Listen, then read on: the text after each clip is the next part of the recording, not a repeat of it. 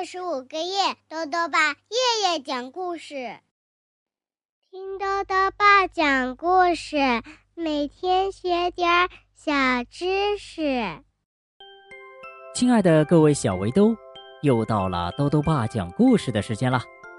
今天呢，豆豆爸要讲的故事是：不要随便顺从别人。作者呢是奥地利的维克和德国的霍兰德。张清泉翻译，由青岛出版社出版。莱奥是个小男孩这天啊，他冒出了一个小矮人。这个小矮人还说要教他一样本领呢。诶，是什么样的本领呢？一起来听故事吧。不要随便顺从别人。小莱奥真可爱，来，就亲一下。凯琳阿姨一把抱住莱奥，还没等莱奥同意呀，就使劲儿的亲了他一下。莱奥感觉脸上印了一个黏糊糊的口红印儿。莱奥站到镜子前面，一边把口红印儿擦了又擦，一边用略带责备的眼神儿看着妈妈。妈妈无奈的耸耸肩，安慰他说：“呃，好在他不常来。”莱奥很生气，他回到自己的房间，拿出了图画本和彩笔，像往常一样。生气的时候啊，莱奥喜欢画画。可是这一次呢，奇怪的事情发生了，画笔自己在纸上动了起来，很快呀。就画出了一个奇怪的小矮人。更神奇的是啊，当莱奥把图画本移到眼前时，纸上的小矮人不见了。不，嗯，不知道从哪传来一个坚定的声音：“你试过这样说吗？”莱奥看了看四周，从来没有吧？那个声音有点不耐烦了。我在这儿呢，就在你面前。莱奥这才发现啊，刚才画面上的小矮人就站在笔筒旁边，正把橡皮当球踢呢。橡皮划出一道完美的弧线，飞进了铅笔盒。莱奥真怀疑自己是在做梦。小矮人说：“请把嘴巴闭起来，以免灌风；请把耳朵竖起来。”认真听我说。看着这个小矮人，莱奥觉得太不可思议了。小矮人拿起一枚回形针，把它当运动器材掰了起来。莱奥心想：他好像把我的桌子当成健身房了。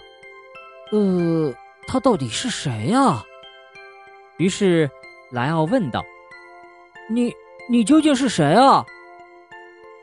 小矮人满意的看着被自己掰开的回形针，说：“我叫阿布。”啊，阿布！莱奥不明白，你为什么叫这个名字呀？小矮人说：“因为我就是来教你学会正确说不的。”莱奥说：“可是。”妈妈不喜欢我说不，那是当然了。你以前说不是为了引起大人的注意，往往是毫无道理的，所以不受欢迎。但是在真正需要的时候，你要学会不顺从别人，勇敢的说不。阿布一本正经的说。莱奥问：“那么什么时候？”才是真正需要的时候呢。阿布想了想，说：“如果有陌生人给你东西吃，要说不，不管对方是给你巧克力还是其他东西，不管他如何劝说你，记住，一定要说不。”嗯，我明白。莱奥点点头。阿布接着说。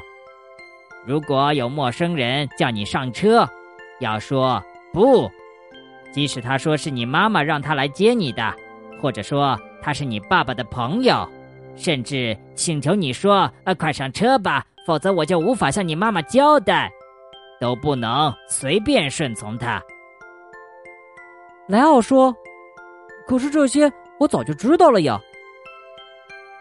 阿布靠在铅笔盒上，继续说：“如果有陌生人问你，知不知道秋天大街在哪儿，要说不知道。无论他如何哀求你，都不要为他带路。”可是，呃，可是如果我知道那个地方，该怎么办呢？莱奥问：“那也要说不知道。”阿布坚定地说：“大人应该去向大人问路啊，道理就这么简单。”嗯，还有吗？莱奥问。阿布点点头：“那当然啦，如果有人带你闯红灯，还说走吧，反正路上没有车，你一定要说不。在游乐场。”如果有小伙伴劝你从攀登架上跳下来，即使他故意刺激你说你不敢吗？你也要说不。排队买东西的时候，如果住在附近的阿姨想要插队，要对她说不。她可能假装没有听到，或者对你说：“我接下来还有急事要去办，请你帮帮忙。”但是，不论他说什么，都不要让步。听到这儿。莱奥有点怀疑了。坚持说不，小孩子可以这样对大人说吗？会不会显得不礼貌呢？插队的人才不礼貌呢。阿布肯定的回答：“不想让别人靠近你的时候，要说不。不论这个人是你的亲戚还是朋友，不管他是想摸摸你还是想抱抱你，只要你不喜欢。”就要说不。那对凯琳阿姨也可以直接说不吗？莱奥有些怀疑的问。嗯，不要为了顺从别人而委屈自己，直接说不。阿布肯定的回答。可是那样的话，恐怕他以后再也不会来我家玩了。莱奥说。你在自言自语吗？就在这个时候，妈妈推开门，站在门口，吃惊的看着莱奥。不是啊，莱奥没有说谎。不过，阿布现在已经回到了图画本上，重新变成了一幅画。嗯，准备吃饭了，你可别忘了洗手啊。妈妈看了看莱奥沾满颜料的小脏手，叮嘱说：“哦，好的，我知道了。”莱奥答应着。莱奥心里很清楚，现在不是说不的时候。好了，小围兜，今天的故事讲完了。故事里呀，讲到小矮人拿起一枚回形针当做运动器材，那么多多爸就来讲讲关于回形针的小知识吧。过去呢，人们经常用针。来把他们的纸固定在一起，但是这个方法有个问题，那就是针会损伤纸张，有的时候啊还会刺破人们的手指头。后来呢，一个叫做约翰·瓦勒的挪威发明家设计了一种金属丝指夹，这就是最开始的回形针了。但是呢，这种最初的回形针啊也有一个问题。那就是，当推动夹子的时候啊，突出的金属丝末端会刺破纸张，对纸的损害呀，甚至还超过了针。再后来呢，经过美国一位叫做威廉的工程师重新设计，才解决了这个问题。所以啊，回形针虽然看起来很简单，却经过了多次反复的设计呢。